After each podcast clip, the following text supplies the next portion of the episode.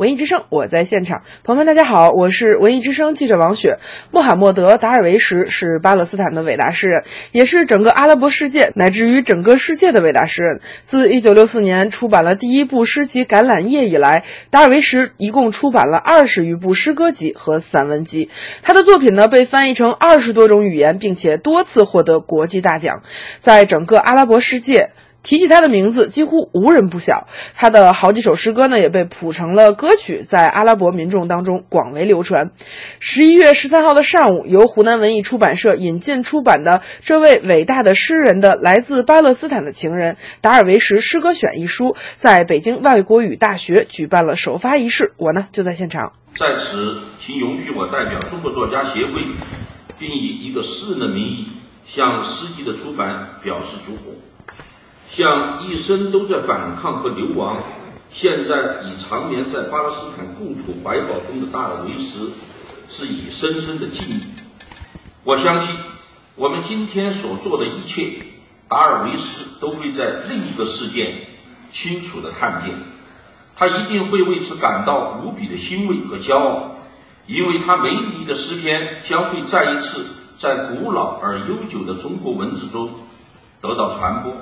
再一次在这片辽阔的土地上找到知音，可以肯定，达尔维斯的作品将以他的经典性和人道主义精神，毫无悬念地成为中国文字所呈现的伟大诗歌的一个部分。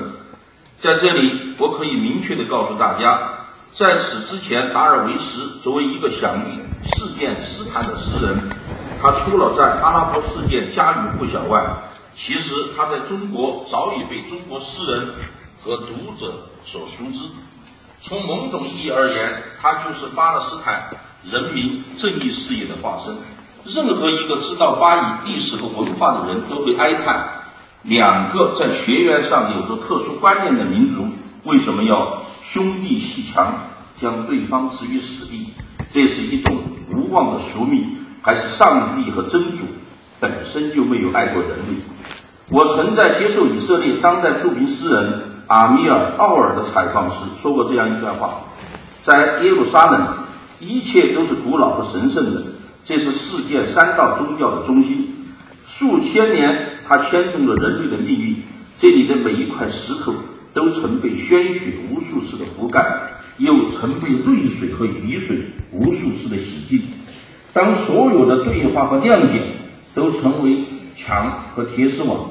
在这样的时候，诗歌能否给我们带来慰藉和希望？我多么渴望和期待伟大的以色列诗人耶夫达阿米罕和同样伟大的巴勒斯坦诗人马哈默德达尔维什能奇迹般的坐在一起，让诗歌为我们消除这千年的仇恨，同样让诗歌引领这两个民族走向真正的和平。刚刚的发言来自于中国文联的诗人迪丽马加，而在接下来的活动当中，来自巴勒斯坦的达尔维什的同班同学、巴勒斯坦驻华大使和阿拉伯世界多位大使纷纷在活动上发表了自己的感受。而后，诗人北岛出现在了现场，他也分享了与达尔维什的故事。我和呃呃巴勒斯坦的朋友们，也包括呃在座的一些年轻朋友们。呃，我现我记得是二零零二年的春天，呃，我参加了一个呃国际议会呃议会呃作家呃代表团，呃，我们当时专门参加了这个呃拉曼拉的当时的围城，呃，包括这个当时其实。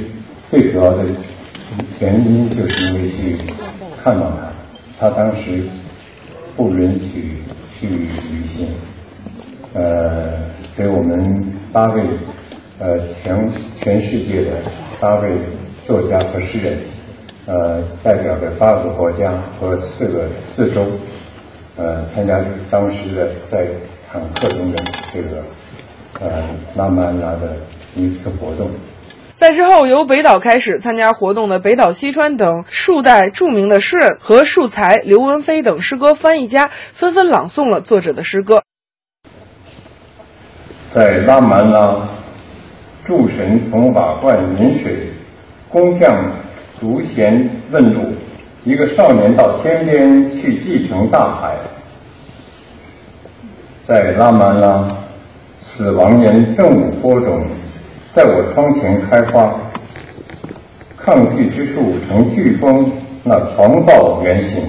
而这一次的出版方中南出版传媒集团的总编辑刘清华在发布会上也发表了讲话。他说：“达尔维什是阿拉伯文坛乃至世界文坛最重要的诗人之一。达尔维什诗选是当代阿拉伯优秀文化在中国传播的里程碑。每一首美丽的诗歌都是一种抵抗。达尔维什的诗歌向世界诉说着民族的不幸、苦难与抗争，但他更以感人至深的方式呈现了这个民族的人性、尊严、情感与审美。他是属。”属于全人类的。